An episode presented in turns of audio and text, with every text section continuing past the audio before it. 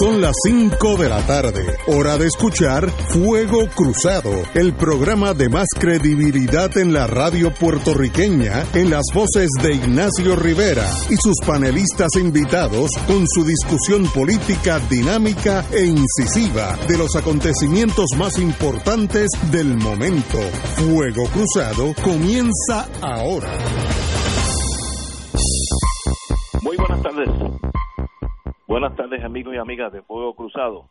Hoy miércoles es el día de los Héctor. En un lado del cuadrilátero, Héctor Luis Acevedo, exalcalde de San Juan, y en el otro lado, encontrado en la otra esquina, don Héctor Richards, ex secretario de Justicia. Muy buenas tardes, compañeros Héctor, los dos. Eh, señores, tenemos, como tenemos al señor, al oncólogo Cabanilla con nosotros y sé que él está ocupadito. Lo traté de conseguir todo el día y no puede, parece que tiene está trabajando horas extras.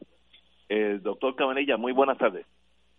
Hola Ignacio, hola a todos Bueno, díganos, ¿por dónde vamos? Eh, lo único que puedo decirle es que según el plano mundial, Estados Unidos es el epicentro mundial de la pandemia, tiene 366 mil contagiados más de un cuarto millón de personas y 11 mil muertos hasta hoy.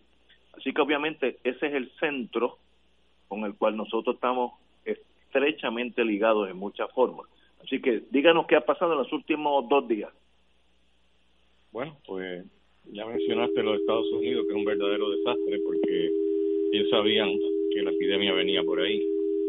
Por alguna razón no se prepararon hicieron fue lo contrario a lo que debieron haber hecho, que fue, desbandar eh, un comité que había de pandemia, que había sido organizado bajo, bajo la administración de Obama. Y las primeras cosas que hizo Trump cuando llegó al poder fue desbandar el comité de, de pandemia. Y ahora pues estamos pagando las consecuencias. Eh, por otro lado, eh, tenemos países que lo han hecho mucho mejor. Por ejemplo, Cuba, eh, con una población que tiene de 11 millones y medio de, personas, eh, solamente eh, tienen 457 casos y 12 muertes. Nosotros en Puerto Rico eh, tenemos ahora mismo unos 620 casos positivos reportados hoy, que con una población de 3 millones que tenemos, un poquito menos de 3 millones, pues ya sabes, comparado con Cuba, pues Cuba está un año luz Muy bien. desde nosotros. Eh, pero a pesar de eso, todavía nosotros estamos mucho mejor que Estados Unidos, ¿no? En términos proporcionales, nosotros tenemos una población que es 1% de la de Estados Unidos y solamente tenemos eh, 620 casos confirmados. Claro que hay que hacer más, más pruebas. Es una de las cosas que, que me preocupa. Eh, por ejemplo, eh, hoy se reportaron eh, solamente 287 pruebas eh, de las cuales 47 fueron positivos, que es un 16%. Eh, ayer se reportaron 573 pruebas, de las cuales 50 y, perdón, de las cuales 60 fueron positivas. Obviamente, mientras más pruebas se hacen, pues más positivos van a haber. Por alguna razón, últimamente como que están disminuyendo el número de pruebas que se están haciendo, especialmente por el Departamento de Salud, que se están haciendo aparentemente muy pocas. Casi todos los casos que se están reportando positivos han sido por laboratorios privados eh, así que no, no sé qué es lo que está pasando en salud, si es que no pueden dar, no dan abasto, pero tampoco nos están reportando el número de casos, el número de pruebas que están haciendo pues, con claridad, solamente nos reportan los positivos. Por ejemplo, nos están diciendo eh, que nueve de los, de los 47 casos positivos fueron por el Departamento de Salud. Pero ¿cuál es el denominador? ¿Nueve de cuánto? Eso lo, no sé por qué no nos están reportando eso. Están empezando por lo menos a, a mirar este y reportar el, número, por lo menos en el periódico, yo no lo he visto todavía eh, escrito en ningún sitio fuera de una noticia que oí por, por el radio, de que estaban ya empezando a contabilizar los casos hospitalizados, lo cual, que, cual me parece que es muy importante porque tenemos que ver las cifras que nos están dando eh, de casos positivos eh, va a la par con el número de casos eh, que se están admitiendo a los hospitales. Si el número de casos que se están admitiendo a los hospitales eh, y están confirmados como positivos o, o sospechosos, pues sube drásticamente y el número de casos positivos eh, probados eh, por, por pruebas moleculares no sube, pues entonces quiere decir que posiblemente haya algo mal en la, las cifras, ¿no? Eso ahí es donde estamos, básicamente. Hola. Ahí yo no, oigo. Ah, en, torno a su hospital, perdone que yo lo tenía en mute, en torno a su hospital, auxilio mutuo, que me imagino un microcosmo de los hospitales, de todos los otros, ¿qué ha hecho diferente el auxilio mutuo? ¿Qué, qué facilidades ha expandido? si tiene carpas, este, ¿qué ha hecho para enfrentarse a esta realidad? Oh, sí, absolutamente. Eh, nosotros desde, desde bien temprano eh, montamos unas carpas, eh, cosa de sacar esos pacientes de sala de emergencia y evitar eh, que se vayan a infectar los otros pacientes que, que están en sala de emergencia. Así que se están viendo todos en una, en una carpa. Inclusive tenemos hasta unos vagones que todavía pues están allí pero que todavía no hemos tenido que usarlos o sea que no hemos visto realmente un surgimiento bien grande de, casos. Eh, y que posiblemente las estadísticas que nos están dando de, de, las pruebas eh, sea correcta porque si no lo fuera pues ya veríamos cómo estarían los, hospitales inundados de, pacientes y hasta ahora eso no ha sucedido de hecho la, los hospitales no sé la cifra de ayer y de hoy pero hace dos días atrás estaban solamente como un 36% de ocupación, o sea que estaban realmente vacíos. Eh, solamente eh, los casos que son bien urgentes están yendo, están acudiendo al hospital, los casos de coronavirus también, obviamente, pero la mayor parte no son casos de coronavirus lo que tenemos hospitalizados, es una minoría. Wow. Eh, Héctor, cualquiera de los dos. Sí, ya, ya estamos aquí. Sí. Eh, eh ella te oye. La, la utilización de, la, de las carpas es para las personas que van al hospital para un procedimiento de cernimiento y son dirigidas ahí por una persona en sala de, emergencia. Bueno, son las dos cosas. Son para cernimiento y también para pacientes que se sienten mal, que hay sospecha de coronavirus eh, se les advierte, por lo menos yo cuando me llama un paciente para decirme que tiene tos y que tiene fiebre, eh, le digo que, que a, la, a, la, clínica del centro de cáncer que no va, que no venga, que vayan directamente a las carpas, ¿no? Y que avise que, de una llamada telefónica sea la emergencia para advertirle que van de camino y entonces allí lo están esperando.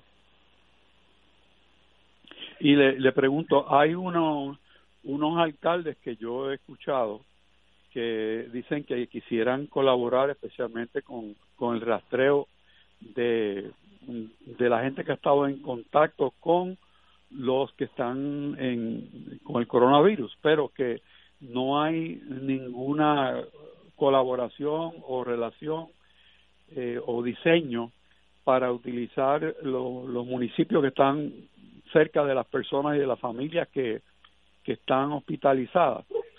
Y entonces ellos se sienten pues que no, no son parte del modelo que, que se está utilizando en Puerto Rico. Y pregunto yo, ¿ese es un, un diseño que excluye eh, el, apoyo de los municipios?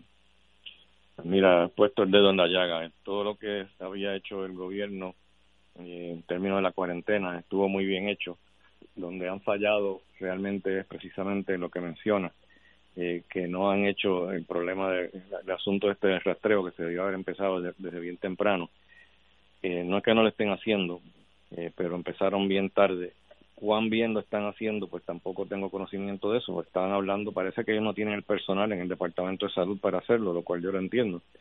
Eh, pero entonces estaban hablando de reclutar a los estudiantes de salud pública del recinto de ciencias médicas para hacer el rastreo, pero no creo que hay suficientes estudiantes de salud pública para hacer eso y entonces me parece muy lógico lo que tú estás diciendo, que los alcaldes cooperen eh, y, hagan, hagan y pongan de su parte para rastrear eso, esas personas. Yo creo que ellos le, es por ellos tienen que tener interés porque es por el bien de ellos también, obviamente, poner a esa gente en aislamiento para que el pueblo no se les vaya a llenar de casos de coronavirus. Así que eso se debiera coordinar mejor con, con el Departamento de Salud, tratar de ver cómo se puede integrar como una eh, justificación para ese distanciamiento de proveer la información al alcalde eh, problemas con la ley IPA, pero sabiendo un poco de la ley IPA, no, yo no creo que se tenga ningún problema eh, cuando estamos hablando de un modelo de salud que incluye eh, asistencia municipal en rastreo. O sea que, no, sé, me parece la, la ley IPA, la manera de pensar. Que debiera interferir con esto, porque cuando, por ejemplo, en un hospital, eh, el personal paramédico eh, saben, cuando hay algún paciente de nosotros, pues saben que tiene cáncer y saben qué tipo de cáncer y saben el nombre. O sea que eso no quiere decir, lo de IPA no quiere decir que solamente el médico va a saber el nombre del paciente. Eso no es así. Y se, se recluta a los alcaldes y se incluyen como parte del personal paramédico, especialmente en una emergencia como esta. Yo no veo cómo la ley IPA puede interferir con esto. Estamos en una emergencia, así que tenemos que dejarnos de sanganarse con la ley IPA. Muy bien, muy bien. me, me gusta ese análisis. Héctor Luis Acevedo. Eh, muy buenas tardes. Eh, quisiera hacer dos preguntas. ¿Qué pasa con los pacientes asintomáticos? Eh, la información que yo escuché anoche es que los están mandando a las casas. Eso no fue lo que hicieron en otros lugares como Alemania, que le buscaron hoteles, etcétera, porque los asintomáticos, entonces, ¿qué pasa con la familia? ¿Qué están haciendo con los asintomáticos y qué están haciendo hoy con los pacientes, eh, con, los familiares que traen los pacientes, qué contact tracing están haciendo, con quién lo están haciendo. Yo oí las, eh, el planteamiento desde la semana pasada del compañero Richard eh, que se integren deputies, diría Ignacio Rivera, a la gente de los de los centros de salud eh, municipales o a quien sea. O sea, pero ¿con quién estamos haciendo el, el rastreo y, y las pruebas de ese rastreo? Porque, eh, y, se, y, se, y tercero, si se han tomado alguna medida con, la, con, los envejecientes, con los hogares de envejecientes, con la con los hogares que tiene la institución para rehabilitación, etcétera. Vamos a empezar por la segunda pregunta. Si los hogares de envejecientes, ahora mismo los que yo conozco no están dejando entrar visitas, o sea que los, ni los familiares pueden entrar a ver a, sus parientes allí, lo cual me parece que es muy lógico, es un poquito traumático para la familia, pero, pero tiene que ser así. Entonces, en cuanto a los asintomáticos en Puerto Rico, eh, yo no creo que, que hay eh, no es que no haya asintomáticos, tiene que haber un montón, eh, pero los asintomáticos se dividen, se dividen en, dos, en, dos grupos. Están los presintomáticos, que son los que están incubando eh, la infección, pero que todavía no se ha manifestado con fiebre, no que han estado en contacto eh, con una persona que sabemos que tiene coronavirus, y entonces ellos pues pasan por una etapa presintomática hasta que entonces se les declara la fiebre y la tos más adelante.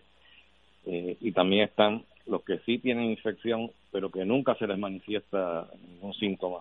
Y esos son, eh, no, no, son la mayoría, la mayoría son los presintomáticos. El problema es que tanto los presintomáticos como los asintomáticos eh, pueden transmitir el virus. De hecho, se, se piensa que 50% de las infecciones que se adquieren hoy en día son adquiridas por contacto con personas que, que tienen la infección, pero que todavía no han manifestado los síntomas o que nunca los van a manifestar. Esos son los más los más problemáticos, porque el que tiene coronavirus, pues ese es como, como el leproso, ese nadie lo, se le quiere acercar, así que eso pues todo el mundo se protege bien de ellos, ¿no?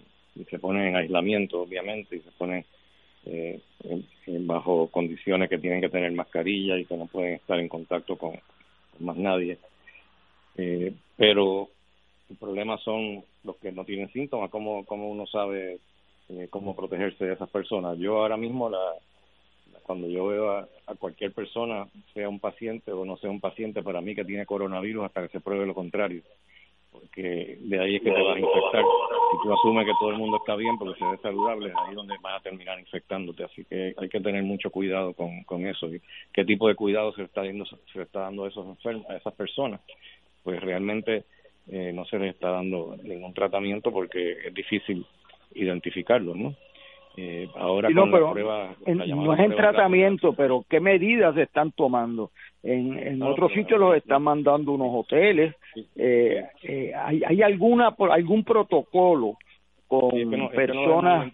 eh, porque vi que ahí en veteranos los estaban mandando a las casas ¿Hay algún protocolo para estas personas? ¿Alguien lo supervisa? ¿Ve las medidas eh, que se están tomando? Eh, o sea, si, si ese, el doctor Fauci dijo que él creía que eran casi 50%, el estudio de Imperial College decía que era 40%, o sea que no estamos bregando con una situación eh, minoritaria, los que llegan al aeropuerto si le toman la temperatura, pues los cualifican, pero oiga, y el otro 50% que pueden estar contaminados sin tener síntomas, o sea, que el, el issue de los no sin, de los que no tienen síntomas eh, eh, y qué medidas usted recomienda o se están tomando para estas personas y sus familiares. Es que no podemos tomar ninguna medida si no sabemos cuáles son. ¿Cómo los identificamos? Bueno, por eso es el contact tracing. Ah, bueno, esos son, esos, esos son pacientes, no son pacientes asintomáticos, son personas que han estado en contacto con alguien que ha tenido coronavirus, pero no necesariamente son están infectados el hecho de que haya tenido contacto no necesariamente quiere decir que está infectado. ¿Y qué hacemos con eso, con esas personas? Pues se supone que estén en cuarentena en la casa, eh, meterlos en un hotel, eh, bueno, sería sería lo ideal, eh, tenerlos todos en, en algún sitio y, tenerlos aislados. Pero no creo que aquí tengamos suficientes recursos ni siquiera para hacer, eh, para, rastrear los contactos, mucho menos para meterlos en un hotel. Así que lo que se está haciendo es que los ponen en la casa, en cuarentena. ¿Cuán eficaz es eh, ponerlo en cuarentena, eh, si no no es una cuarentena supervisada, que se esté eh, visitando a esas personas todos los días para estar seguro de que están siguiendo la, cuarentena, pues entonces esas personas es imposible que, que no estén siguiendo las órdenes, ¿no? De que, se mantengan en la casa. En China pues usaron los teléfonos celulares para trazar, para rastrear a esas personas una vez los identificaban como que, eran contactos eh, de alguien que había estado que había estado en contacto con alguien con coronavirus, pues esos pacientes o esas personas, porque no son enfermos, esas personas pues los rastreaban con el teléfono celular y ellos sabían eh, dónde vivía la persona esa y che chequeaban todos los días si la persona se había salido de la casa, pues entonces lo, buscaban y hasta le ponían multa. Eh, aquí no hemos llegado a ese nivel de sofisticación eh, la cuarentena yo diría que ha, funcionado eh, relativamente bien, pero sin el rastreo pues no va a funcionar como debiera funcionar. En China hicieron las dos cosas y en, cuestión de un mes ya había bajado la curva de una forma bien drástica. Ya, no ya, ya llegó el momento en que ni siquiera está muriendo gente de coronavirus en, China. Pero, pero hoy, hoy si llega un paciente al hospital, eh, a los familiares a los compañeros de trabajo de ese paciente. Eh, hay alguien que los está visitando, que los está haciendo pruebas para saber si ya tienen, aunque no tengan síntomas, si ya tienen el virus. ¿Alguien está haciendo ese trabajo? Se refiere a las personas que trabajan en el hospital. o sea, si no, no, si llega un paciente al hospital, ¿verdad? Eh, alguien investiga a la familia de su núcleo familiar, de su centro de trabajo, para ver si, si se le hacen pruebas y si están contaminados o no. se divide de dos formas. Eh, el, hospital eh, se supone eh, que tenga un epidemiólogo que entonces deba hacer el rastreo de con qué personas entró en contacto ese paciente en el hospital. Por ejemplo, viene un paciente al centro de cáncer y luego se sabe que tiene coronavirus, pues entonces ese paciente eh, nosotros pues vamos y chequeamos con quién estuvo en contacto y cuán protegida estaba esa persona. Pues puede haber estado en contacto con alguien, eh, pero si la persona estaba bien protegida, pues entonces no, no debe haber tanto problema, ¿no? Pero fuera del hospital, eso le corresponde al Departamento de Salud. O sea, rastrear los contactos de ese paciente fuera del hospital, ya eso es responsabilidad del Departamento de Salud. Cuán bien lo están haciendo, pues eso desconozco. Pero me sospecho que no que no se está haciendo de la forma ideal, porque no creo que tengan el eh, personal para hacerlo. doctor Cabanilla, tenemos que irnos, pero ayer yo vi en la televisión española, en Wuhan, China, el gobernador de esa provincia o el alcalde, no sé quién, eh, dio una fiesta en la ciudad, todos los rascacielos, yo, yo pensaba que Wuhan no era tan importante, pero está llena de rascacielos tuvieron que prender todas las luces, había focos antiaéreos celebrando la victoria. Así que ese ciclo tiene un fin, porque ya lo estamos viendo en Wuhan. Y ayer esa ciudad se emprendió en, de noche para que todo el mundo supiera que ya empezó la normalidad. Eso es un ciclo que se repetirá en varios países o en todos los países. Bueno, eso está por verse. Yo creo que los chinos lo hicieron muy bien, los Corea del Sur lo hicieron muy bien también. Eh, ¿Cuándo van a celebrar en otros países? Pues está por verse. Eh, yo creo que todavía en Puerto Rico nos queda bastante tiempo antes de que nos pongamos a celebrar. Y yo creo que esto realmente eh, no, no nos va a abandonar hasta que no tengamos una vacuna. Pero la vacuna, pues, probablemente va a tardar un tiempito. Mientras tanto, si podemos conseguir tratar la enfermedad como tal, eso ayuda también, porque entonces la enfermedad, pues, al tratarla, pues el virus eh, va a desaparecer más pronto y no va a infectar tantas personas. Así que yo espero a ver si la cuestión está del plaquenil con acitromicina, eh, a ver si realmente eh, se demuestra que funciona. Hasta ahora los tres estudios que se han hecho han sido positivos, pero hace falta un estudio más grande. Si hay un estudio más grande y si hay acceso, suficiente acceso a esas medicinas, pues eso va a ser de ayuda también. Wow. Doctor, un privilegio que haya estado con nosotros. Perdone que le hemos quitado tanto tiempo. Eh, mañana y el viernes no estamos en el aire por la fiesta, digo, por la celebración de actos religiosos. El lunes volveremos a comunicarnos con usted para que nos diga por dónde vamos. Ah, bueno. Muchas gracias, por su compañía. Eh, señores, tenemos que ir a una pausa y regresamos with Crossfire. Esto es Fuego Cruzado por Radio Paz 810 AM. Oye, te podrán decir que te cubren, pero no todos cumplen. El mío, sí. Si me preguntas a mí, yo estoy con MMM. Me da más en una sola cubierta. Me cubre todos los dientes y más opciones de OTC. Y si el día menos pensado necesito un estudio o tratamiento, me cubre mejor que el otro. Cámbiate al plan más completo. MMM. Caminar juntos es darte mucho más. Actor pagado. Fuego Cruzado está contigo en todo Puerto Rico. Existen instrumentos financieros que generan ganancias de los mercados bursátiles con garantía de principal invertido. Las anualidades indexadas brindan excelentes rendimientos y garantías de inversión superando los instrumentos tradicionales de ahorro. Para orientación y citas, llama a los expertos en seguros y anualidades de RJBB and Associates al 787-691-2899 o al 787-505-1891 proveyendo tranquilidad, transfiriendo tu riesgo. Recuerda 787-691-2899 o 505-1891. Fuego Cruzado, el programa de más credibilidad en la radio puertorriqueña, es ahora la tribuna abierta de análisis noticioso, con diversas perspectivas que exploran el trasfondo de lo que acontece a diario y cómo nos afecta. Escucha Ignacio Rivera y sus panelistas invitados de lunes a viernes en Fuego Cruzado en transmisión diferida a las 10 de la noche por Oro 92.5 FM. Y ahora continúa Fuego Cruzado.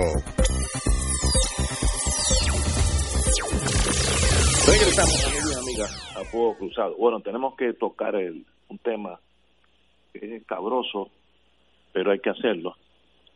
Eh, en esta semana ha florecido toda lo turbio, lo escondido, los actos delictivos y algunos en torno a las operaciones dentro del Departamento de Salud cuando estaba eh, doctor Rodríguez, que era el secretario de salud, eh, allí había una señora eh, asistente sin ninguna preparación de nada, pero llegó a ser la que corría salud, la señora Cabezas.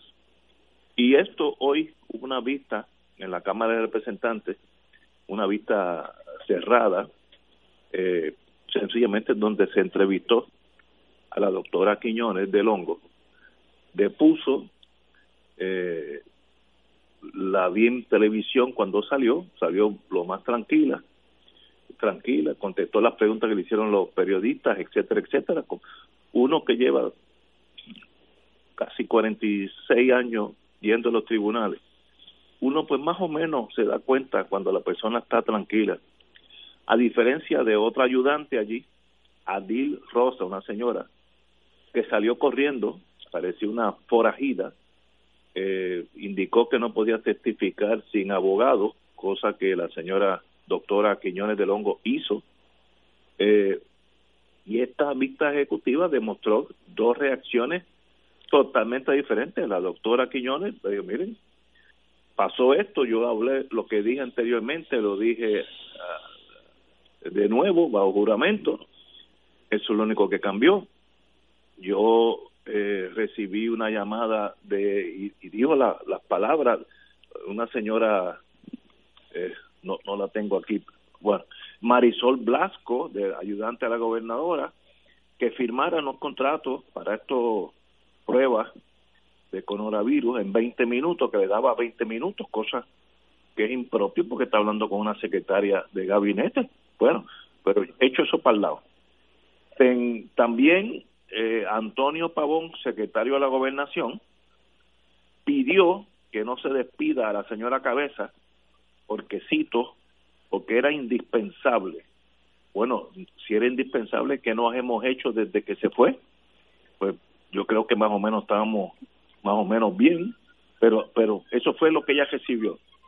Y indicó e indicó que ella le señaló al secretario de Salud, Rodríguez Mercado, varias irregularidades de otro tipo en salud y nada, no fue la reacción. Eso ella no lo testificó, sencillamente que sí lo notificó. Y que se fue por el bien, tal vez, de ella, ella misma. Eh, cuando salió dijo, me alegro que las cosas se empiecen a aclarar. Eh, yo creo que esto ha sido, después de Whitefish, que era un, una tentativa de tumbe, esta ya se empezaron a, tomar los pasos la transferencia de los 19 millones eh, de una compañía que nunca había vendido ni una curita, pero que sí están relacionados estrechamente con el partido mayoritario. Pues lo más que me preocupa a mí, si yo fuera investigador y no lo soy, ¿por qué tanto silencio? ¿Por qué la gobernadora dice yo no sé nada, no tengo nada que decir, casi se ampara en la quinta enmienda? cosa que es absurda porque esta señora debiera ser la líder de la pesquisa.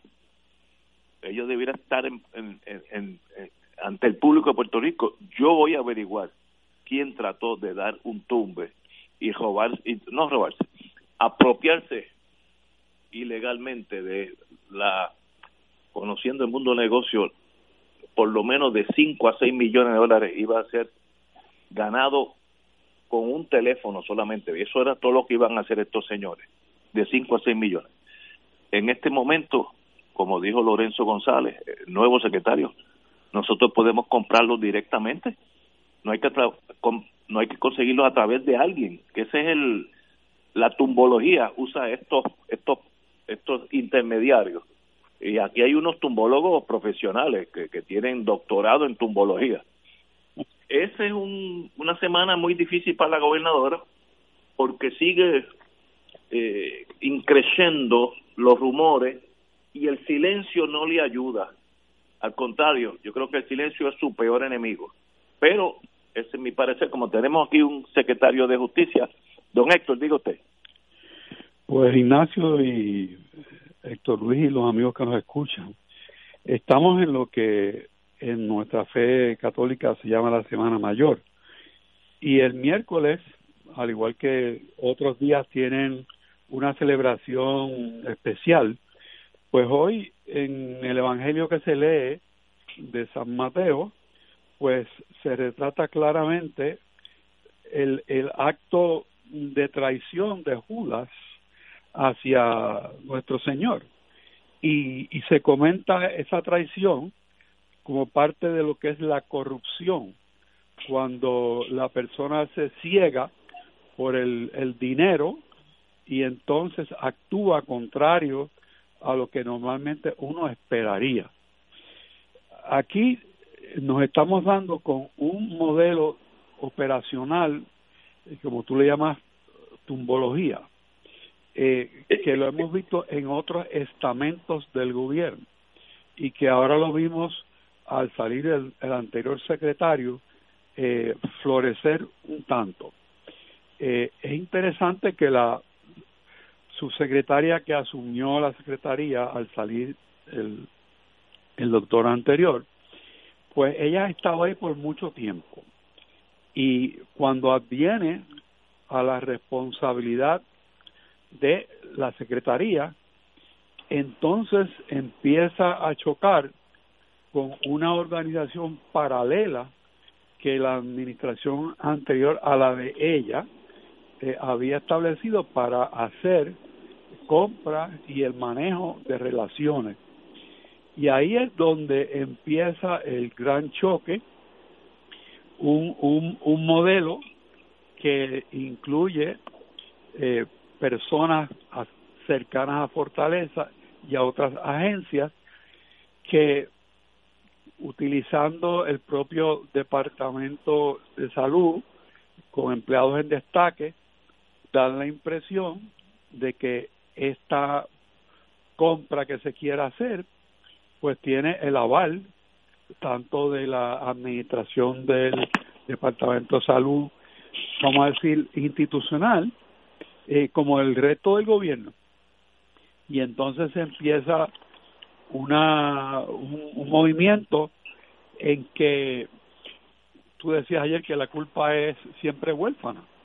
Pues así porque aquí hay no solamente el departamento de salud la fortaleza OGP y Hacienda están todos involucrados en este asunto y si no puede haber una fiscalización adecuada entre Hacienda y OGP y el secretario de la gobernación, pues no tenemos gobierno. O sea, esos son los tres anclas que tiene nuestro ordenamiento jurídico, incluyendo las órdenes ejecutivas que hay para el manejo de compras y sin dejar de mencionar la Junta de Control Fiscal, que también o se quedó fuera de la conversación o la ignoraron. Así que todo esto pasó hasta que alguien abrió la boca, que se dio cuenta que había 19 millones de pesos en una cuenta en tránsito que no se habían gastado. No son 6 millones lo que se hubieran gastado, digo ganado, serían 19 millones. ¡Wow! Porque puede estar seguro que el costo total de esa mercancía eran 19 y pagados a super super sobreprecio. Así que tenemos un un asunto muy pero que muy complejo que me parece a mí que por eso el silencio de tantas personas que antes hablaban muy a menudo porque eh, tienen que ver qué pasó y, y saber cuál es la exposición de cada cual cuando entre una, una fuerza investigativa ajena al problema que estamos nosotros discutiendo aquí en términos muy generales. Y lo discutimos en términos muy generales porque nosotros no somos parte de esa fuerza investigativa que tiene acceso a nombres, apellidos y papeles y como, como tú siempre dices, como investigador que lo fuiste en una ocasión, y eso uno nunca deja de serlo, follow the money.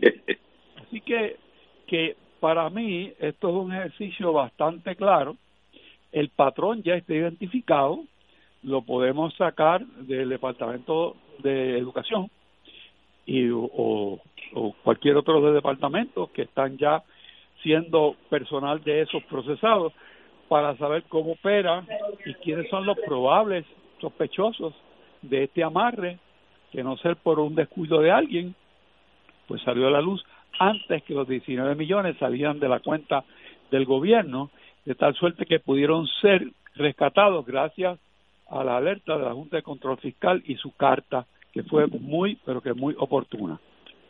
Estoy de acuerdo contigo. Tenemos que ir a una pausa y regresamos con don Héctor Luis Acevedo. Esto es Fuego Cruzado por Radio Paz 810 AM. Oye, te podrán decir que te cubren, pero no todos cumplen. El mío, sí. Si me preguntas a mí, yo estoy con MMM. Me da más en una sola cubierta. Me cubre todos los dientes y más opciones de OTC. Y si el día menos pensado necesito un estudio o tratamiento, me cubre mejor que el otro. Cámbiate al plan más completo. MMM. Caminar juntos es darte mucho más. Actor pagado.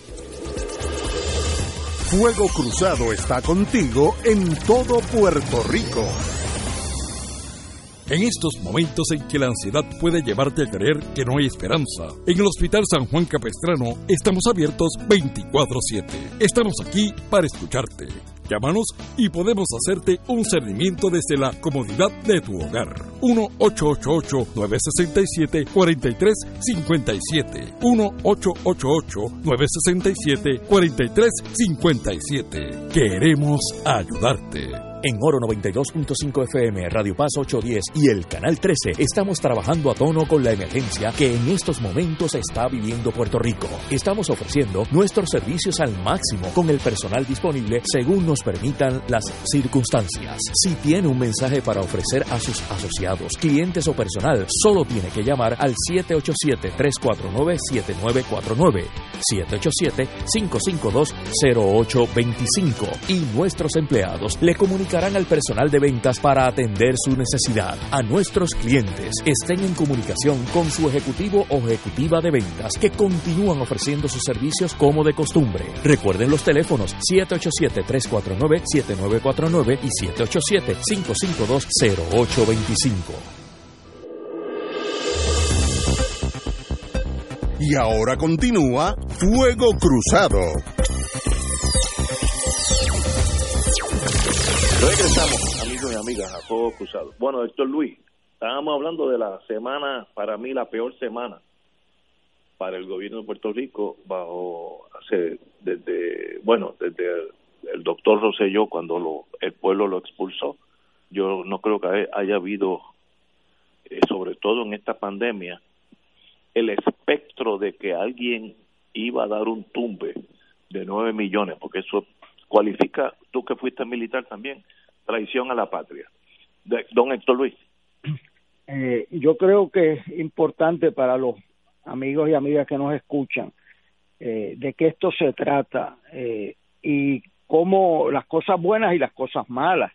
O sea, el doctor Cabanilla, que nos precedió en, a este turno, escribió un artículo en el periódico El Nuevo Día en el fin de semana que se llamaba Sin pies pero con cabeza, eh, porque eh, la persona que estaba corriendo de día a día el Departamento de Salud, sin ser una profesional de la salud, pero tenía las conexiones para eso, pues asumió roles del Departamento de Salud, aun cuando no estaba en salud y estaba destacada la fortaleza distribuyendo las pruebas que llegaron.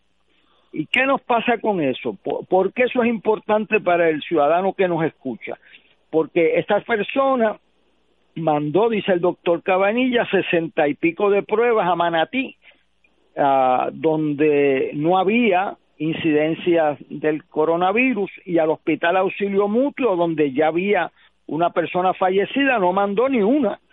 O sea, eh, eh, el ejercicio del poder en una crisis determina vidas y muertes. ¿A dónde usted manda eh, las pruebas? ¿A dónde usted manda los tratamientos? ¿A dónde manda los ventiladores? Cuando hay una crisis, eh, igual que cuando hay una, guerra, el poder se, son, se centraliza normalmente, salvo ahora en Estados Unidos, que va contra todas las indicaciones. ¿Por qué? Porque entonces usted manda las tropas o manda los ventiladores donde más hacen falta y los saca de un sitio y los pone donde son críticos y eso centraliza el poder históricamente. Eh, parte de lo que vamos a ver es la, eh, la insistencia en no tomar eh, medidas centralizantes en una situación que la requiere. Usted ve a los gobernadores pidiendo que el gobierno federal asuma el liderato central de las de las provisiones de los de los medicamentos de la de las protecciones para los enfermeros, los ventiladores y el gobierno federal arrastrando los pies.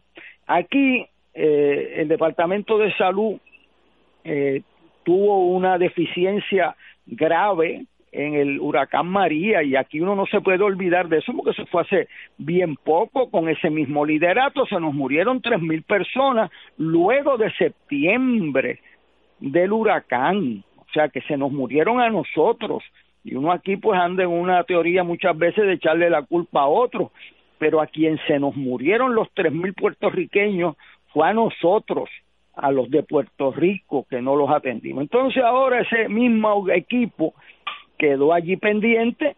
Eh, hubo una semana crítica que fue la del almacén de Ponce y ahora esta semana yo concurro con, con Ignacio, ha sido terrible porque Puerto Rico necesita gobierno, necesita credibilidad en su gobierno y esta semana han sucedido dos cosas muy malas y una muy buena.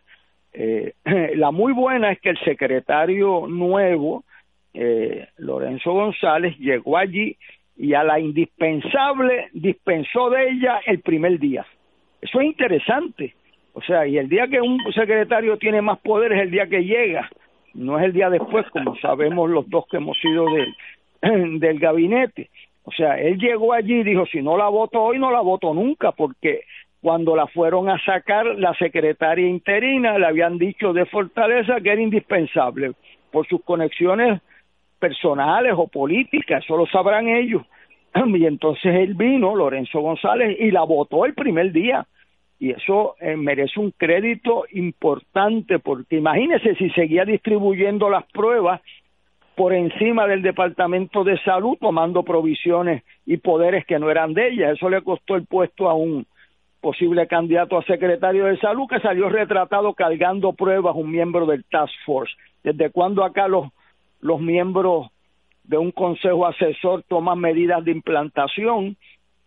Eso es muy peligroso, pero claro, el Departamento de Salud está en serio, estaba en gravísimos problemas eh, y hoy pues tiene un secretario, yo vi anoche al epidemiólogo nuevo con mucha elocuencia en un canal de televisión, pero tienen que poner su casa en orden, o sea, uno es que el discurso ha mejorado, pero los contact tracing, las pruebas que se le tienen que hacer a las personas que no tienen síntomas. Ahora mismo están llegando aviones a Puerto Rico. Pues mire, si usted va a admitir personas que vienen a Puerto Rico, pues tienen que hacerle la prueba esa de 15 minutos, pero usted no puede, viniendo de Nueva York, donde es un foco de infección y donde todos los demás, admitirlos porque no tengan fiebre, porque eso es eh, an accident waiting to happen, diría Ignacio. Eso eh, el 50% de las personas infectadas no tienen síntomas según el doctor Fauci. El del CDC de Atlanta, que ha sido un desastre, el, director del CDC decía que el 25% y, y Fauci, que es el que más sabe de eso, dice que, es, que él cree que es el 50%. O sea, eh, esta ausencia de certeza en el campo médico es debido a muerte, porque tú le vas a decir a unas personas que cierre su negocio, tú le vas a decir a una persona que vas a comprar unas pruebas para darla de manera según las necesidades, no ninguna otra necesidad. Esa es la credibilidad de la gobernadora, del secretario de salud, que hay que rescatar rápidamente. Y entonces sucede que una persona de Fortaleza llamó para que firmara un contrato de 19 millones de pesos en 20 minutos este, una secretaria interina. Bueno, la, la, firma la que ve la secretaria, por eso la secretaria dice la que, o sea, la responsable de eso sé yo, es un mamey llamar por teléfono. Este Ignacio, fírmate ahí 20 millones y dame eh, y, mándame la vuelta de correo inmediatamente. ¿Qué es eso? Eso se tiene que estudiar. Entonces, ¿qué pasó? La Junta Fiscal declaró nulo esa transacción. Nulo. Nulo porque le tenían que notificar todo desembolso de más de 10 millones de dólares. Entonces, eso es terrible para Puerto Rico porque ahora se le crea una discusión al, país si están robando, si están tumbando, que, en vez de estar discutiendo cuántas personas le hemos hecho el, el, el examen preventivamente, que es el problema mayor, ¿Qué medidas estamos tomando para el personal que atiende las égidas? Que fue el caso de España. Por eso España tiene el número más alto de muertos proporcionalmente en el mundo, porque se le murieron en las égidas, además de la marcha esa del 8 de marzo de, eh, del Día de la Mujer, que, que ahí se ha infectado medio mundo. O sea, aquí hay que tomar liderato, ¿qué es liderato? Es ver más allá de lo inmediato, es tener la convicción de cuál es la dirección. Yo por eso he felicitado a la gobernadora en este programa y por escrito, porque tomó una decisión valiente a tiempo, que fue el, cierre de los negocios, el lockdown y de las escuelas. Yo tengo aquí en el último informe que hizo el Imperial College de cuándo fue que cerraron los diferentes países.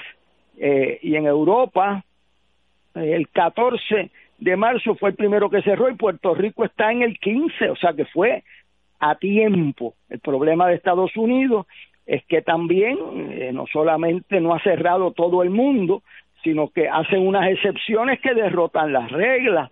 O sea, aquí yo he felicitado al liderato religioso, salvo una persona, una persona ahí de Dorado que, que, violó todas las normas. Todo el liderato religioso de Puerto Rico ha estado eh, cooperando para y previniendo. En Estados Unidos, en 14 estados, están todavía celebrando eh, actividades religiosas en conjunto, que eso es propagando el virus a los propios feligreses, ¿verdad? Eh, yo creo que el cumplir, el cumplir el contact tracing, el tratar a las personas asintomáticas, y si usted lo va a mandar a la casa, como hizo veteranos y han hecho otros, pues tiene que ir a la casa entonces convertirlo en, un, en una cuarentena efectiva, porque el 80% de los casos que hubo en China fueron de los familiares de los contagiados, pues claro, para eso usted no necesita mucho estudio y de sentido común, porque si usted manda a una persona infectada a la casa, ¿qué medidas van a tomar para limpiar la casa, para el uso del baño? Es más, ahora que se comprobó que se puede contaminar respirando, no tiene ni que estornudar, van a usar mascarillas, ¿quién le proveyó las mascarillas? Por, eso en Alemania eh, las personas asintomáticas las pusieron en cuarentena fuera de su familia para evitar el contagio familiar. Si los vamos a dejar en la casa, no puede ser sal por ahí, vete a tu casa y esté en cuarentena. Eso no es así. ¿Qué medidas tiene que tomar el Departamento de Salud para aprobar estas personas? Me preocupó el número bajísimo de pruebas todavía que estamos haciendo. El contact tracing. Eso del aeropuerto no puede ser tomarle la temperatura si la mitad de los casos no les da temperatura. ¿Cómo es posible? Primero tardaron dos o tres días, yo lo vi en televisión, eh, montando un sistema que lo que había que hacer era hacerlo con, con la urgencia que teníamos de salvar vidas. Y segundo, pues ahora hay que hacerle una prueba rápida, pero usted no puede importar problemas donde nosotros estamos eh, en un momento crítico para triunfar sobre esta epidemia, pero si usted no tiene números, si usted no sabe quiénes están contaminados, quiénes están contaminados y no tienen síntomas que son los más problemáticos porque no lo saben. Entonces, ese es el objetivo.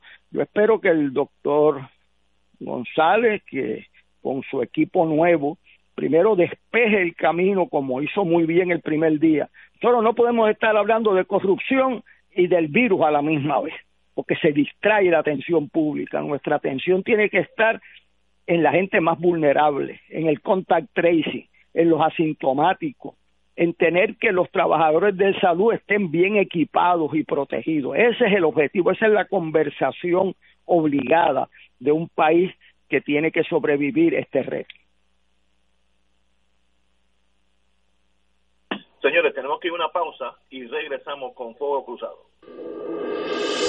Esto es Fuego Cruzado por Radio Paz 810 AM.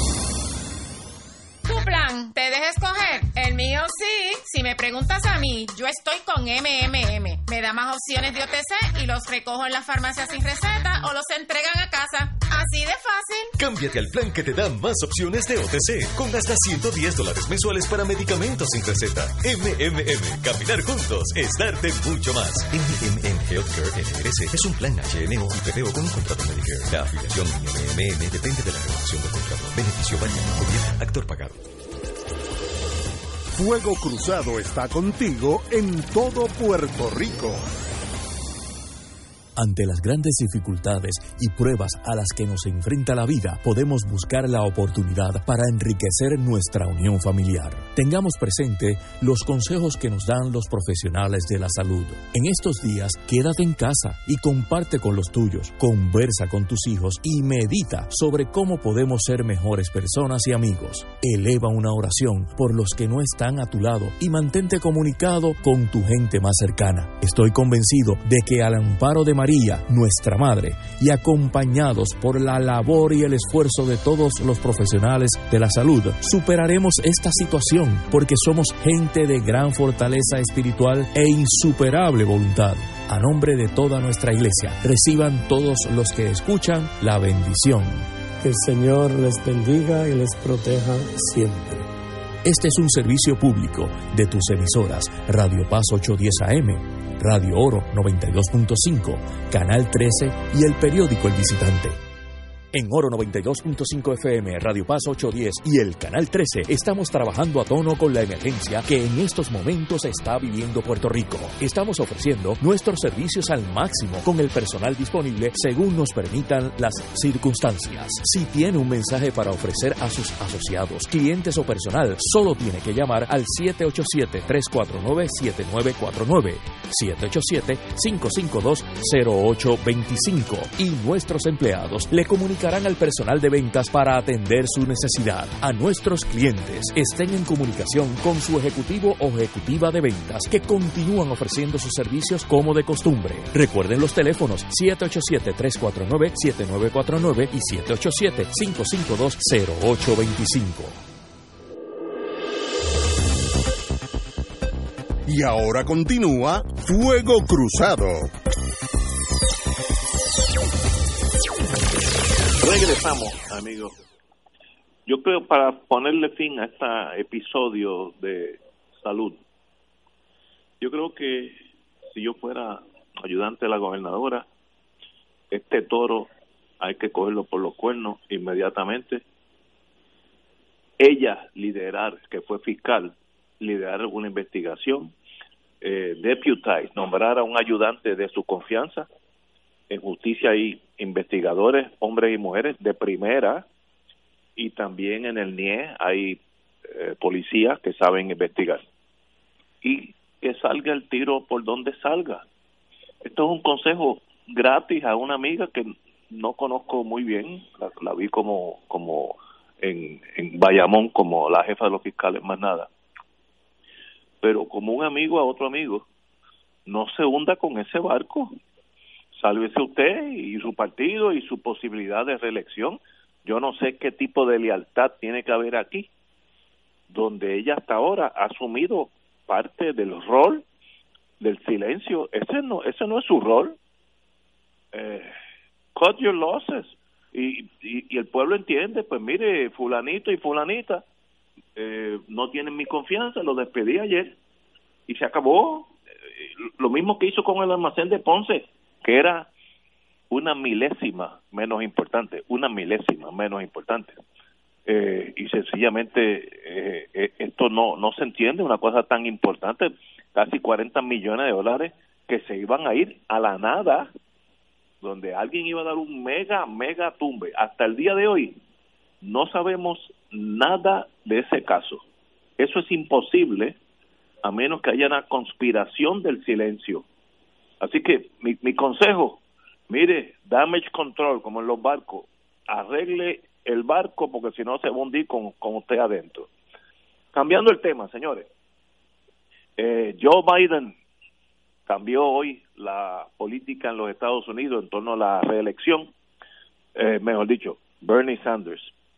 Eh, se salió de la carrera primarista demócrata Así que deja solamente a Joe Biden eh, versus Trump. Trump hoy salió con una de las de él que a mí me saca de quicio.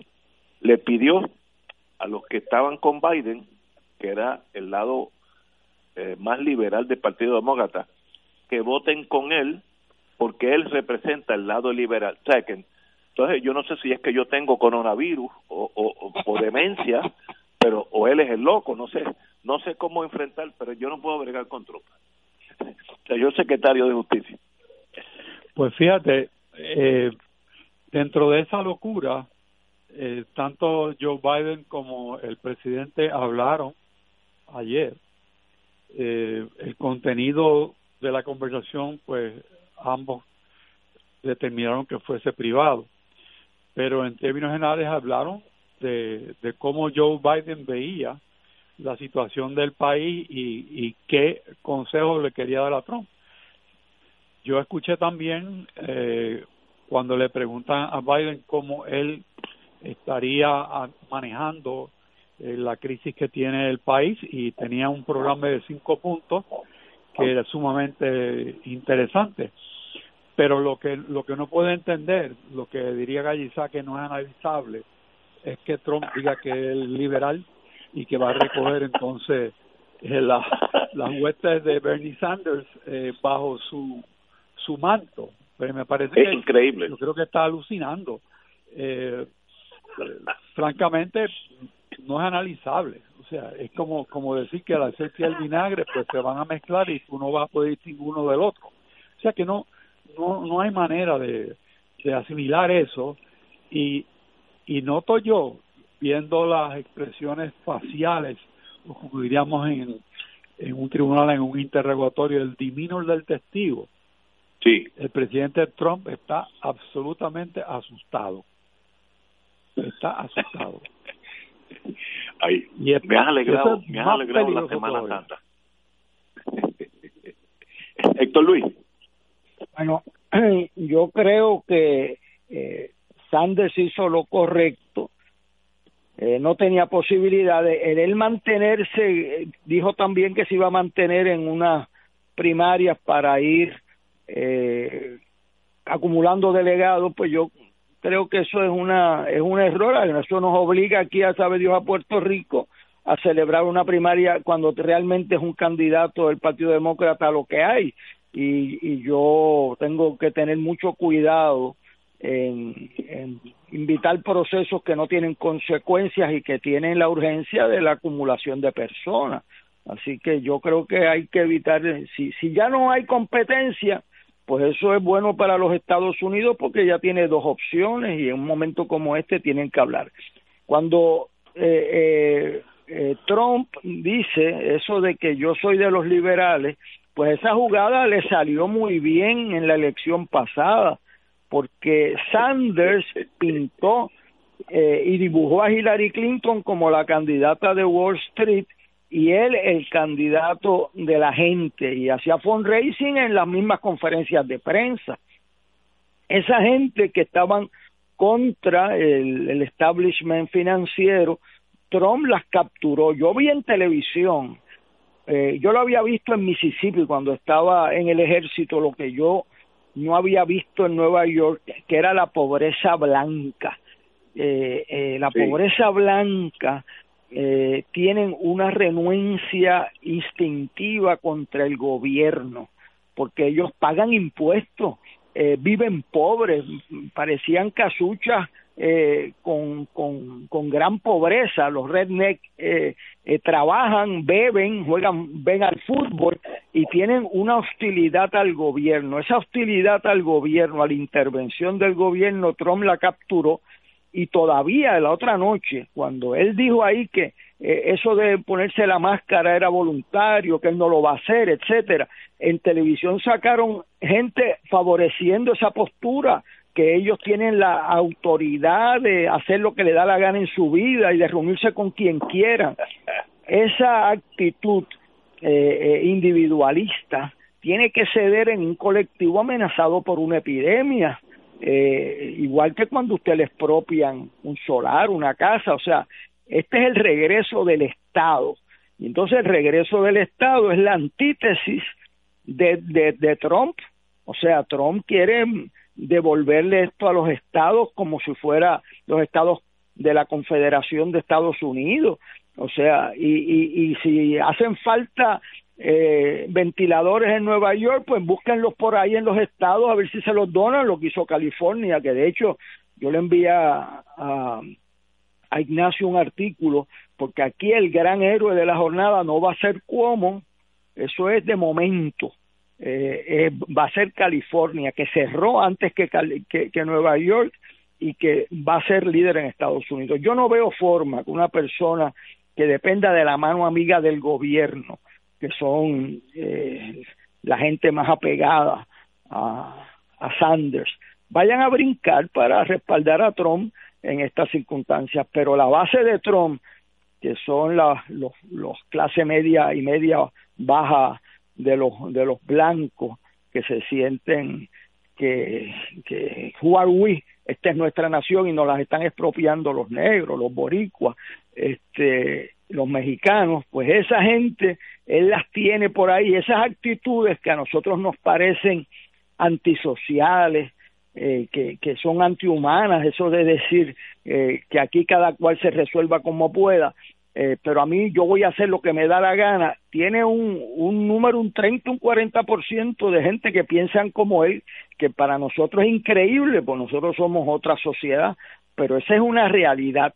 Y yo creo que esa gente se van a mantener con él por un, por un buen tiempo, excepto que sigan aumentando los fracasos y las cosas como la que hizo esta semana de votar a los inspector general eh, eso es una cosa increíble. O sea que él eh, eh, está dando un autogolpe a los Estados Unidos a la misma vez que errático por completo al enfrentar a sus propios consejeros médicos como el doctor Fauci.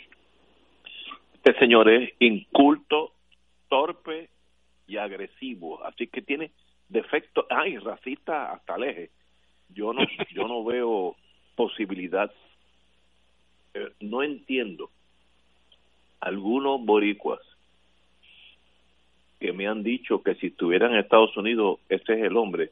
Yo de verdad me gustaría sentarme con un psiquiatra para que me explique eso, porque de verdad me, es tan repelente a la humanidad que no entiendo cómo un latino, donde él literalmente está haciendo una frontera, una, una muralla para que no pasen, y, si no pasan los mexicanos tampoco pasarán los puertorriqueños porque es lo mismo racialmente.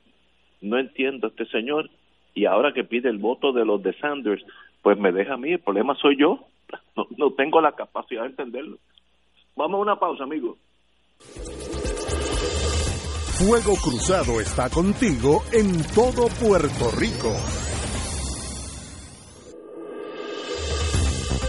Aquí la llama se enciende cada tarde a las 5 porque escuchas Radio Paz 810 AM, WKBM San Juan y retransmite en diferido WOROFM Corozal San Juan, la Casa de Fuego Cruzado, el programa de más credibilidad en la radio puertorriqueña.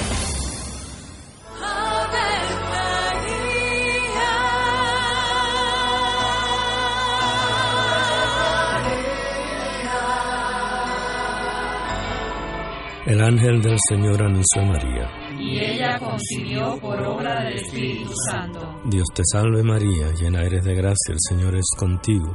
Bendita tú eres entre todas las mujeres, y bendito es el fruto de tu vientre Jesús. Santa María, Madre de Dios, ruega por nosotros pecadores, ahora y en la hora de nuestra muerte. Amén. He aquí la esclava del Señor. Hágase mí según tu palabra. Dios te salve María, llena eres de gracia, el Señor es contigo. Bendita tú eres entre todas las mujeres y bendito es el fruto de tu vientre Jesús. Santa María, Madre de Dios, ruega por nosotros pecadores, ahora y en la hora de nuestra muerte. Amén. Y el Verbo se hizo carne. Y habitó entre nosotros. Dios te salve María, llena eres de gracia, el Señor es contigo. Bendita tú eres entre todas las mujeres, y bendito es el fruto de tu vientre Jesús. Santa María, Madre de Dios, ruega por nosotros Ruega por nosotros, Santa Madre de Dios. Para que seamos dignos de alcanzar las promesas de nuestro Señor Jesucristo. Oremos.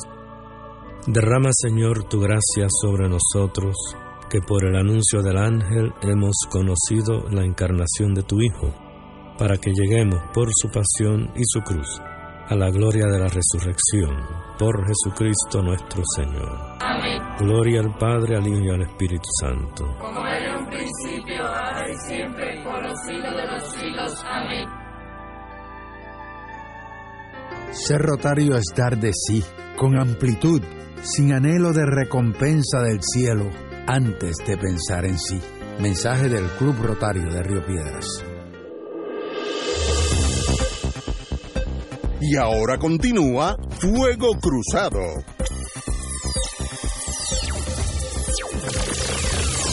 Regresamos, amigos y amigas, a Fuego Cruzado. Mire lo que es una nación organizada.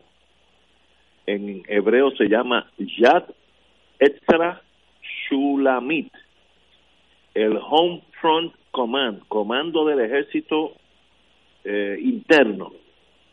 Estos señores están movilizados, aquí sería la reserva del país, del Army, para llevar comida a las casas de aquellos ancianos que no puedan moverse o aquellas personas impedidas que no puedan moverse para ir a comprar comida. Y entonces el ejército se ha movilizado para llevarle comida a estos seres ciudadanos israelitas. Y qué buena idea. ¿Para qué está la reserva o la Guardia Nacional? Para estar marchando el 4 de julio, eso es un llame. Pues vamos a movilizarlo como ya hizo Israel. Y si me llama doña Yuya del barrio Guilarte allá en Adjunta, que no se puede salir de la cama y no tiene nadie que, porque todos sus hijos están en Nueva York, pues el ejército se encarga de llevarle comida. Eso es lo que hace que un país funcione, que sea un país de verdad, no un montón de gente tratando de ver quién es el que tiene el carro más grande con bombillitas prendidas. Felicito a Israel por eso. Eh, yo creo, digo, debe haber otras naciones, pero esta es la primera que me llegó ahora mismo. Héctor Luis.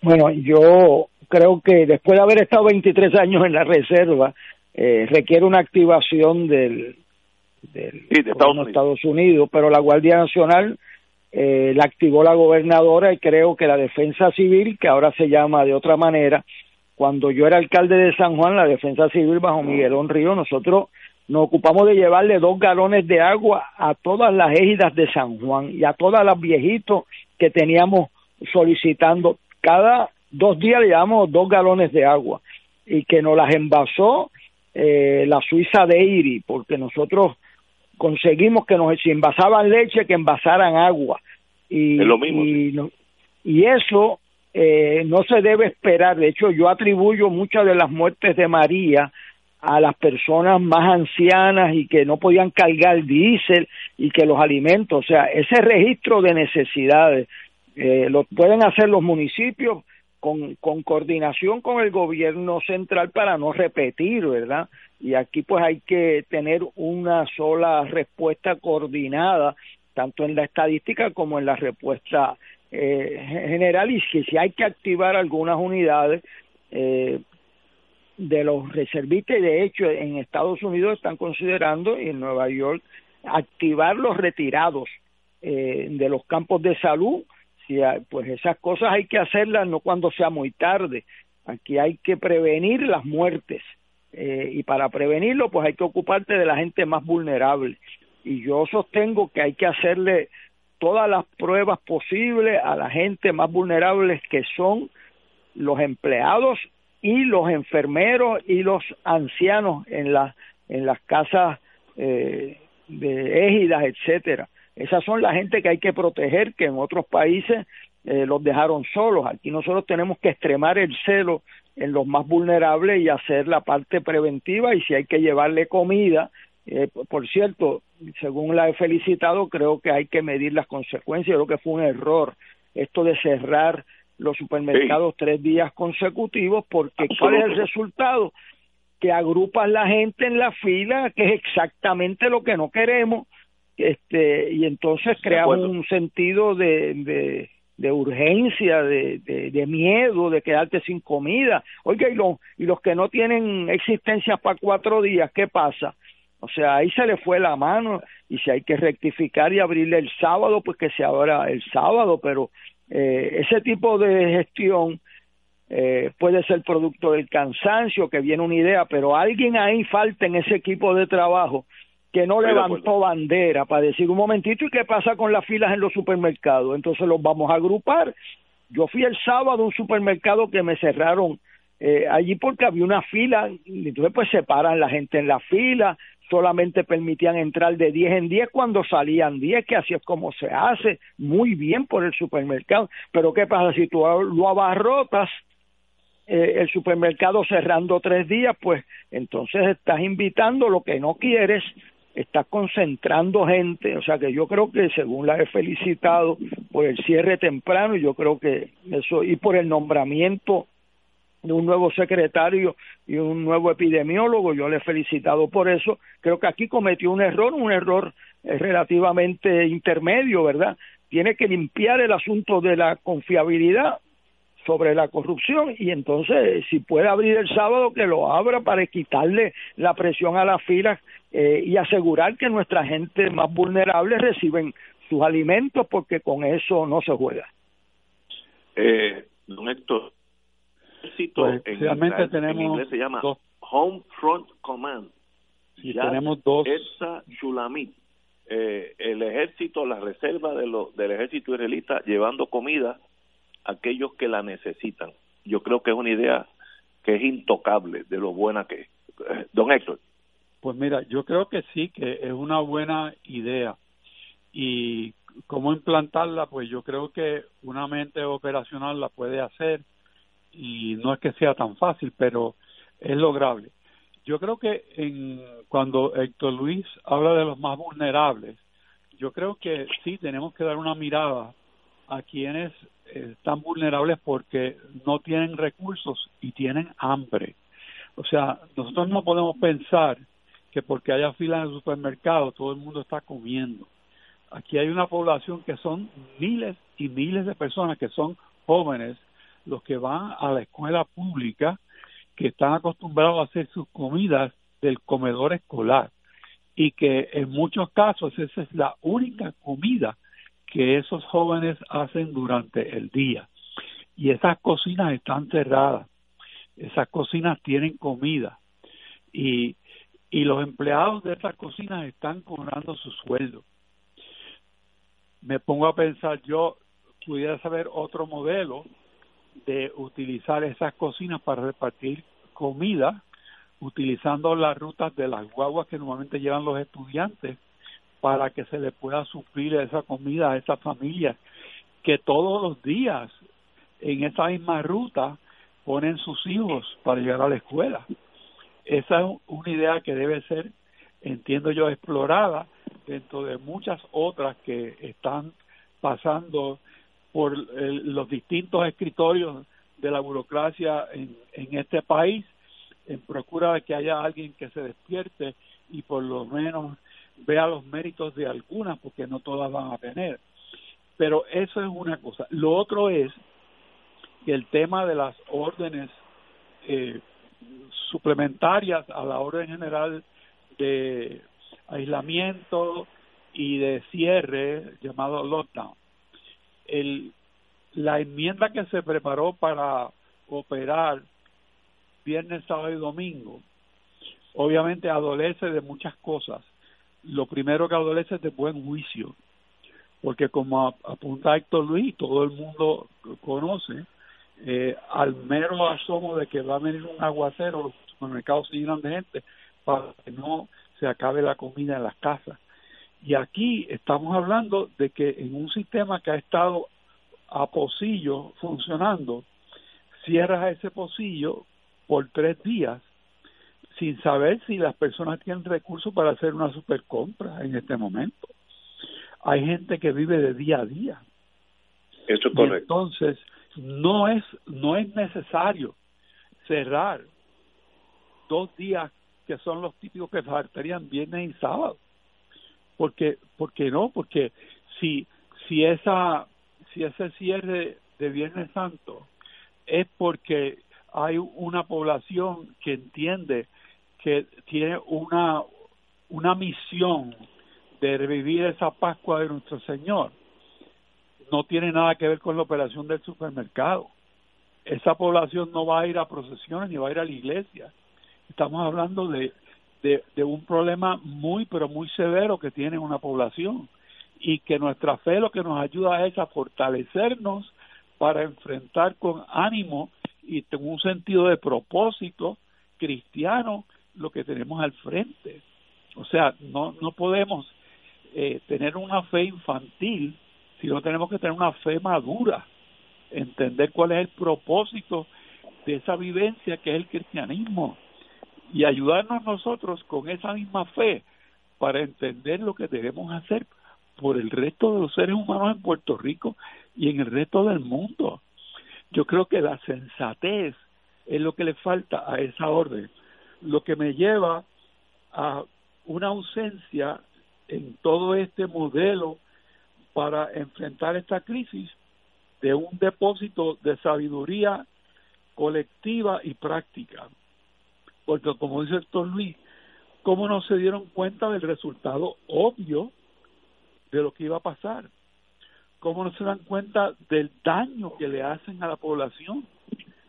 La desesperación que crean, las filas que había ayer, las que hay hoy, las que habrá terriblemente más largas y complicadas mañana.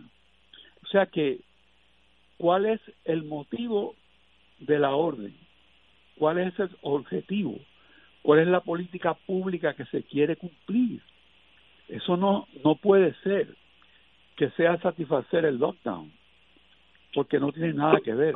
Lo que hace es que lo agrava, porque crea fuentes de contacto, crea malestar. Es un error. Y le resta, le resta mucho apoyo a la gobernadora que lo necesita hoy más que nunca. Está llegando ahora que la, los negocios de comida preparada, los restaurantes, pueden operar este fin de semana. Otra palabra, take out. Lo, que usted, si usted llama. Pero, pero Ignacio, eso es lo que dice la orden que emitió ayer. Eso no es nuevo. Pero está saliendo ahora es la una cosa. Para, pero ¿y los supermercados? Los supermercados no, los supermercados van a estar cerrados. Por eso, es un error. Es que esto es un error, esto es como que nadie está pensando allá arriba. Y entonces si llevas eso un paso más y con eso te paso el batón, el, el desfase en la parte operacional de quién decide quién tiene una necesidad, quién puede comprar, quién puede ir al mercado a buscar comida, de dejarle a la policía toda una gama de discreción que, que no es justo darle eso a la policía. Si tú puedes crear una orden con certeza, tú no tienes que dejar a la libre la interpretación. Son incontables los casos que se dan, creo yo, de buena fe, de un mal uso de autoridad que se le delega a la policía en definir cuáles son las actividades permisibles y que, por ejemplo, si una persona va a servir una una orden de un takeout que se hace por teléfono y lo va a llevar Uber, Uber Eats o un taxi a la casa, la policía para y dice que eso no es un uso legítimo. Entonces, ¿cómo, ¿cómo se logra que la persona se pueda abastecer de comida si no se la puede llevar a su casa? O sea, Estoy de acuerdo. No, tiene lógica. Vamos, vamos a una pausa, amigos, y regresamos con Fuego Cruzado. Esto es Fuego Cruzado por Radio Paz 810 AM. Oye, te podrán decir que te cubren, pero no todos cumplen. El mío, sí. Si me preguntas a mí, yo estoy con MMM. Me da más en una sola cubierta. Me cubre todos los dientes y más opciones de OTC. Y si el día menos pensado necesito un estudio o tratamiento, me cubre mejor que el otro. Cámbiate al plan más completo. MMM. Caminar juntos es darte mucho más. Hoy Puerto Rico vive momentos que han cambiado nuestro diario vivir. El coronavirus ya es una pandemia a nivel mundial. Por el bien de los más vulnerables y tus seres queridos, evitemos su propagación y contagio. La radio siempre ha estado en los momentos más importantes de tu vida. Ahora más que nunca estamos contigo. Por eso únete a nosotros y quédate en tu casa. Conéctate, somos tu mejor compañía para informarte, orientarte y entretenerte. Un mensaje de la Asociación de Radiodifusores y esta emisora. Tu plan, ¿te deja escoger? El mío sí. Si me preguntas a mí, yo estoy con MMM. Me da más opciones de OTC y los recojo en la farmacia sin receta o los entregan a casa. Así de fácil. Cámbiate al plan que te da más opciones de OTC, con hasta 110 dólares mensuales para medicamentos sin receta. MMM, caminar juntos es darte mucho más. MMM Healthcare NRS es un plan HMO y PPO con un contrato Medicare. La afiliación MMM depende de la renovación del contrato. Beneficio variable, actor Fuego Cruzado está contigo en todo Puerto Rico. Se acerca la temporada de pago de contribución sobre ingresos, el famoso Tax Season. En RJBB and Associates te asesoramos para que al crear tu cuenta IRA tengas la mejor IRA del mercado. Así obtendrás la deducción contributiva que te permite la ley con el instrumento financiero de mejor rendimiento del mercado con garantía de principal. No lo dejes para el 15 de abril. Llámanos para cita y orientación al 787-691-2899 o al 505 1891 proveyendo tranquilidad, transfiriendo tu riesgo. 787-691-2899 o 505-1891. En estos momentos en que la ansiedad puede llevarte a creer que no hay esperanza, en el Hospital San Juan Capestrano estamos abiertos 24/7. Estamos aquí para escucharte. Llámanos y podemos hacerte un seguimiento desde la comodidad de tu hogar. 1-888-967-4357. 1-888-967-4357. Queremos ayudarte. Y ahora continúa Fuego Cruzado. Regresamos. Tenemos pocos minutos, así que tenemos que ir rapidito sobre los temas que nos quedan. Primero, no entiendo la orden de que este fin de semana eh, cercenado por la señora gobernadora, uno puede comprar gasolina, pero una vez que usted está dentro de la estación no puede comprar nada más. Es una especie de apartheid surafricano, donde uno puede hacer unas cosas y no otras. Mire, si yo entro a la gasolinera y veo un galón de lo que sea, eh, un six pack de cerveza, un bollo de pan, ¿cuál es? Agua. Eh, Eso es un pecado. Eh, en, ¿En manos de quién estamos? Señores, háganle la vida al pueblo más fácil. El rol de ustedes no es no es el negativo, es el positivo. Así que le digo, de, de la mejor buena fe, consigan a alguien que esté pensando ahí, porque alguien, eh, como estos burócratas, tienen barberos. Ya yo tengo un pelo que parezco el monstruo de la Laguna Negra, pero yo no soy de los privilegiados. Mira cuando salen estos oficiales del gobierno. ¿Tú crees que no tienen barbero personal? Eh, la señora, eh, empezando por la gobernadora, no tienen alguien que le arregle el pelo. Seguro. Y se, dis, se distancian de la vida. Ese es uno de los problemas de estar en la fortaleza, que te vas alejando de la realidad.